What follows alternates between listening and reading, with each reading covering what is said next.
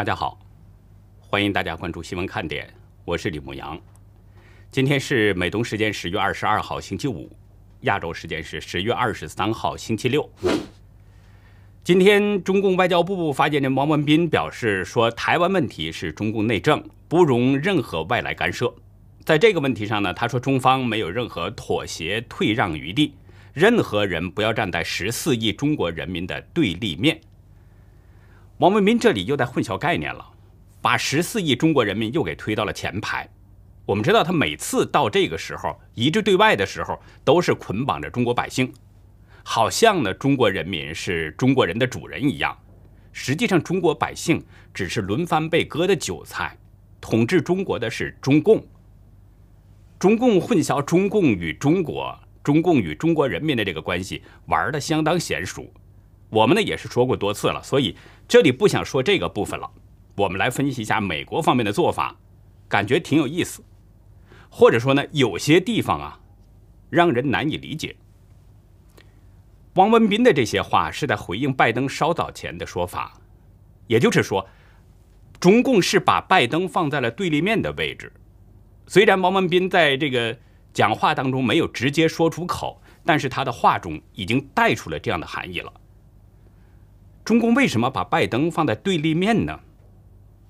因为拜登明确表示，美国会武力保护台湾不受侵犯。在昨天 CNN 的节目上，主持人安德森·库珀向拜登问到了最敏感的话题：如果台湾遭到中共的攻击，美国会不会防卫台湾？拜登的回答非常简单干脆，连说了两个 “yes”。库珀紧接着又追问了一句。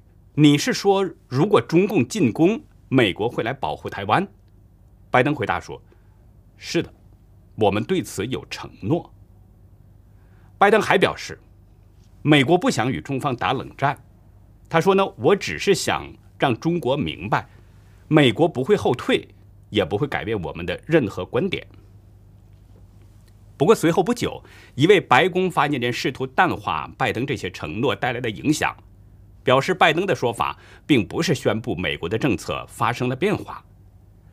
发言人称呢，美国的政策没有改变，美国与台湾的国防关系以《台湾关系法》为指导，美国将坚持承诺，继续支持台湾的自我防卫，并继续反对任何片面改变现状的企图。事实上，我们知道这已经是拜登第二次做这种表态了。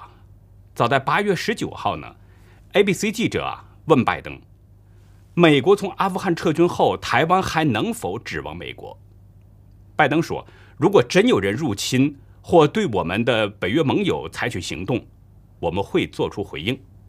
日本是这样，韩国是这样，台湾也是这样。”有意思的是啊，拜登在 ABC 采访当中说完这段话之后呢，美国的一位高级官员也曾经向媒体表示，美国关于台湾的政策。没有改变。这两次的情况都是如出一辙，都是拜登公开放出硬话，然后白宫官员再往回收，一放一收配合的是相当完美。大家认为这不是唱双簧吗？兵家讲兵不厌诈，白宫就是用这种唱双簧的外交手段，使外界看到了美国对台政策在发生着转变。原来若隐若现的东西，现在变得开始实在了。就连中共体制内学者、人民大学教授石英红也认为，美国正在转向与台湾加强安全合作。美国与台湾加强安全合作，也就意味着美国与中共渐行渐远，逐渐走向对立对抗。但是昨天传出了一个令人无法理解的消息，可能会激怒所有的。美国鹰派官员。昨天，路透社独家报道，尽管中共的电信巨头华为和大型芯片制造商中芯国际还在美国的实体清单当中，但实际上这两家公司在前段半年的时间中，仍然可以拿到美国的产品和技术。报道中表示，去年的十一月九号到今年四月二十号，遭到美国制裁的这两家公司。仍然得到了美国的技术出口许可，总价值达到一千多亿美元。根据路透社看到的文件，为华为供货的厂商获得了一百一十三份向华为供货的出口许可证，价值是六百一十亿美元。向中芯国际供货的厂商获得了一百八十八项许可，价值是四百二十亿美元。众所周知，这两家公司都被证实与中共或者是中共军方关系密切，威胁到美国的国家安全。因此，川普政府分别在二零一九年五月把华为列入到了美国商务部的黑名单，又在二零二零年十二月五号把中芯国际列入到了美国国防部。中共军方企业名单，无论是美国商务部的黑名单，还是美国国防部的这个军企名单，按照规定都是严格禁止他们获得美国技术和设备的，除非得到美国政府的特别许可，才可能拿到美国的技术和设备。在外界看来，实际上这两家公司已经被判死刑了，因为这两家公司都威胁到了美国的国家安全。那谁敢拿国家安全当儿戏呢？所以在拿不到美国设备和技术的情况下，这两家企业迟早会死。不过，路透社的这个消息显示，这两家被判了死刑的公司并没有死，他们得到了许可证。尽管还在美国的黑名单当中，但是并没有妨碍到他们得到美国的技术和设备，相当于是被放生了。这就有点让人无法理解了。既然威胁到了美国的国家安全，为什么还颁发特别许可呢？美国商务部在声明中表示，授权公开的这些出口许可信息，在评估向华为和中芯国际的实际出口量方面作用有限，并不代表实际出货量。国家安全是最大的问题，可以用出货量的多少来衡量吗？一枚导弹打过来，可能就决定了一个国家的命运，所以这种解释相当令人可笑。前共和党参议院国家安全工作人员大卫·汉克表示，商务部颁发许可证的做法，与政府加强美国技术领先地位和加强美国在国内半导体制造领域的地位和目标背道而驰。今年五月啊。联邦众议院外交委员会从商务部得到相关的资料，随后呢，共和党众议员迈克尔·麦考尔要求公开有关许可证数据。昨天，外委会表决通过了他的要求。路透社报道当中指出，这可能会激怒华盛顿的鹰派，因为他们一直在协同努力，不让中共公司获得美国的先进技术。目前，共和党人已经在向拜登政府施压，要求维持前总统川普实施的限制措施。其实，我们都清楚，在美国的各个层级都有中共的耳目眼线和亲共的说客。每到关键的时刻，这些人就会出面为中共讲情说好话，然后从中捞取个人好处。这次也不例外。华为和中芯国际能够得到美国商务部的特殊许可，同样是那些人所起的作用。昨天，美国财经电视 CNBC 表示，今年第三季度，华为向资深民主党游说者和捐赠者托尼·波德斯塔支付了五十万美元的酬劳。波德斯塔曾经是 KJ 的知名权力经纪人，他的游说公司呢，曾经在二零一五年的时候。排名第三，从一百个客户那里边，他就得到了将近三千万美元的收入。但是，二零一七年年底，他的公司因为财务和法律问题呢关闭了。此后，他在华盛顿一直保持着低调。根据 CNBC 的报道，波德斯塔在七到九月份的游说活动，针对的就是白宫办公室。作为外国代理人。是需要定期向美国司法部披露相关的信息的。在他披露的相关信息当中，在第三季度的相关表格当中显示，博德斯塔表示，他游说的工作内容是与电信服务有关的问题和受影响的贸易问题。根据公开资料，白宫办公室的掌权人叫罗恩·克莱恩，这是资深的民主党实权人物。也是拜登的幕僚长。不过呢，一位熟悉波德斯塔为华为进行游说工作的消息人士告诉 CNBC，没有人联系过克莱恩。众所周知，华为多年来一直都试图接近美国的官员，希望摆脱美国的制裁，太难受了，甚至要死了。所以呢，二零二零年，华为在游说美国政府方面呢，也投入了一部分钱，总共是四十七万美元左右。但是今年前三个季度，华为的游说支出就超过了一百二十万美金。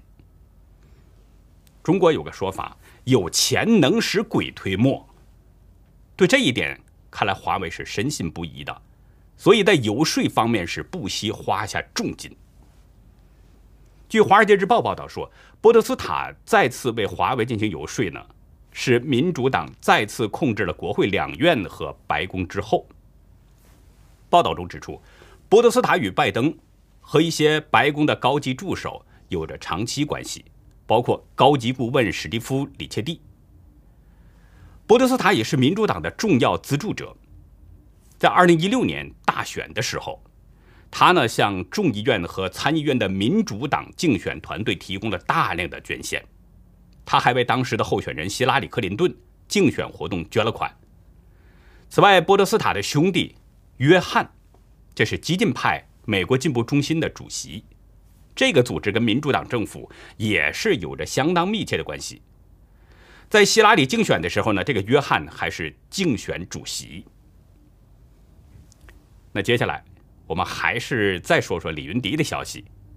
在今天大陆新闻热搜上，李云迪嫖娼被拘留这个消息依然非常火热。大陆大小媒体啊，还在接连不断的热炒跟他相关的那些消息，特别是中共官媒人民网，直接还点名批评，甚至语带嘲讽。人民网评论的题目呢，单刀直入：李云迪嫖娼被拘，黑白琴键容不得黄。说李云迪不仅塌了人生，毁了口碑，星途也会暗淡下去，再难有昔日的荣耀和风光。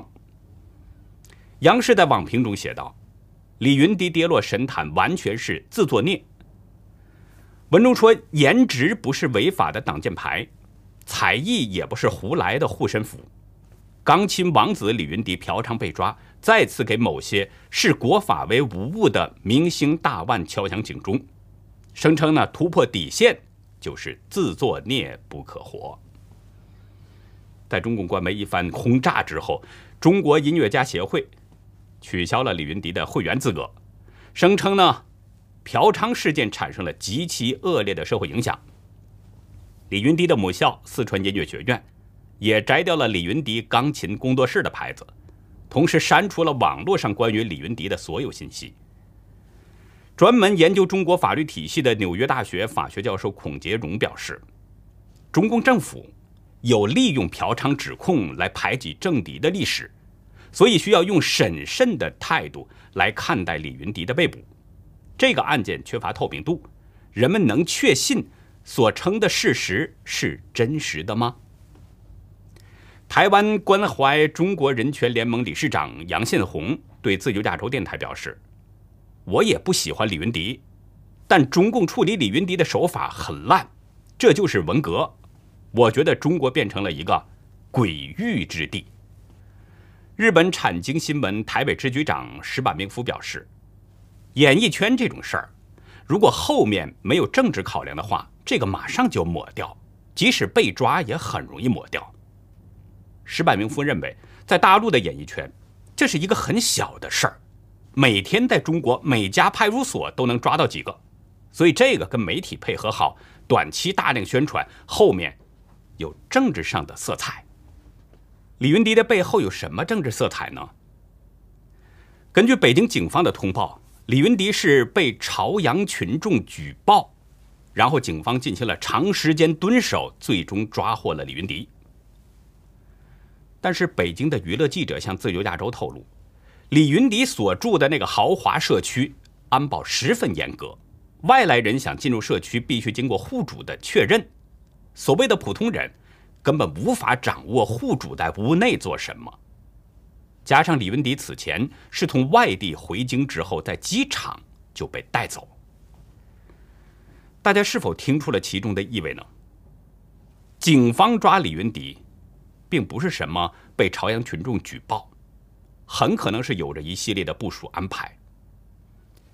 李云迪被拘留之后，有网友呢就发现，他的个人微博认证说明被改动了，只剩下“国际钢琴家”这么一个。而在这之前，他的认证说明中有四个头衔，包括国际钢琴家、重庆政协常委、全国青联常委和香港青联副主席。为什么要改动微博认证说明呢？是谁改动的呢？李云迪在大陆的拘留所里边还能使用手机或者是电脑吗？似乎不太可能。也就是说，修改微博认证说明的很可能不是正在被拘留当中的他本人。如果他不是他本人做的修改的话，那么谁还有这样的权利可以进入到他的微博账号呢？谁有这个权限呢？似乎新浪微博的可能性更大一些，在后台操作这并不是什么难事儿。如果是新浪微博在后台修改，那么应该离不开警方的要求，或者其他相关部门的要求。大家再看一下李云迪的这几个头衔，除了“国际钢琴家”这种艺术上的称呼之外，另外那三个都带有政治色彩。换句话说，有人把李云迪的政治身份给隐去了。我注意到 Twitter 上有人爆料说，李云迪是于建明的一个马仔。都是国安挂号的外围商干。爆料中表示，于建明是重庆市政协委员。我查阅资料发现，这个于建明的身份很复杂，除了重庆市政协委员之外，他还有多个身份，都比较敏感。于建明担任过大陆多个省市的经济顾问，还是香港亲共团体重庆友好协会副主席。另外，他还是香港特许金融师协会新一届理事会执行会长、香港青年会执行主席、香港义工团副团长，而且他还是美国华盛顿州荣誉市民。于建明的这些身份，似乎和李云迪的那三个政治身份都有着某种联系。会不会像网友爆料所说，李云迪是于建明的马仔呢？这种可能性，我觉得是存在的，但是不确定，我们得不到证实，只能做这种推测。据联合早报早前报道，于建明还与某位流亡海外的大陆富商关系密切。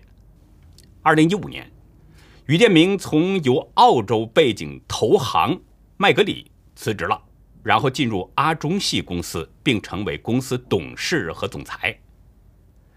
文中指出呢，于建明只不过是台前人，幕后的真正老板是那位流亡的大陆富商，而那位流亡富商曾经多次爆料中共官场的腐败及黑幕。二零一七年，中共通过国际刑警组织已经向这位流亡富商发出了红色通缉令。这样说起来，李云迪会不会跟中共的内斗扯上一些关系呢？还有三天呢，大家可以参与的两个互动活动啊，就到截止日了。再次提醒大家，需要抓紧时间了。第一个互动就是希望大家给我们写信，说说您对牧羊或者是新闻看点想说的话。然后呢，无论是祝福、鼓励还是批评建议，我们都是欢迎的。字数是要求在一百五十字以内。您在发送邮件的时候啊，请记得在标题栏一定要写清楚是观众来信投稿，再加上您的昵称。我们呢会进行一些处理，整理之后放在《目光四周年感恩季》特别节目当中，跟大家一起来分享。另一个互动呢，就是我跟一位观众通电话，我们将选出一位观众跟我通电话，通话的时间我们初定在十月三十号。希望跟牧羊真实对话的朋友呢，在邮件中要附上您的电话号码和昵称，还有就是您想对牧羊说的话。邮件标题也一定要注明了是。牧羊致电投稿，还有您的昵称。这两个活动的截止时间都是十月二十五号，所以说呢，大家不要错过时间。邮件地址啊，请您寄送到 newsinside 零零 at gmail 点 com，前面是新闻看点的英文名字 newsinside，后面是两个零，然后是 at gmail 点 com。新闻看点在十一月九号将迎来四周岁的生日。除了上面提到的这两个互动活动之外呢，我们还安排了其他的活动，都将在十一月三号到十一号这段期间陆续的呈现给大家。所以呢，请大家在收看完当天正常的节目内容之外，不要忘记还有特别节目。一路成长，走过了四年，新闻看点有您的坚守陪伴，那么幸福的时刻当然需要您一起来分享。我们期待着您的参与。以上呢就是我们今天节目的内容了。如果您喜欢新闻看点，请别忘记点赞、订阅，并且呢，希望您在视频的下方分享您的观点，跟我们进行互动。我们更希望您能够帮我们把这个频道给转发出去，让更多有缘人看到我们、听到我们的声音。感谢您的帮助，也感谢您的收看，再会。